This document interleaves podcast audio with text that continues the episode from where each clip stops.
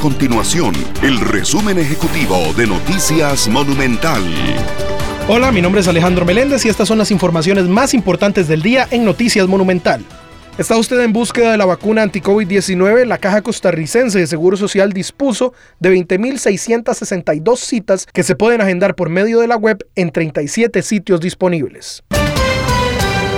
Los allanamientos en el Ministerio de Obras Públicas y Transportes y en la casa de habitación del ministro Rodolfo Méndez Mata de la semana pasada por el caso Cochinilla de presunta corrupción en obra pública fueron motivados por denuncias que llegaron al Ministerio Público de forma anónima contra el ministro.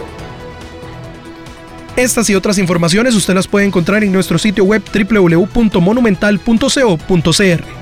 Nuestro compromiso es mantener a Costa Rica informada. Esto fue el resumen ejecutivo de Noticias Monumental.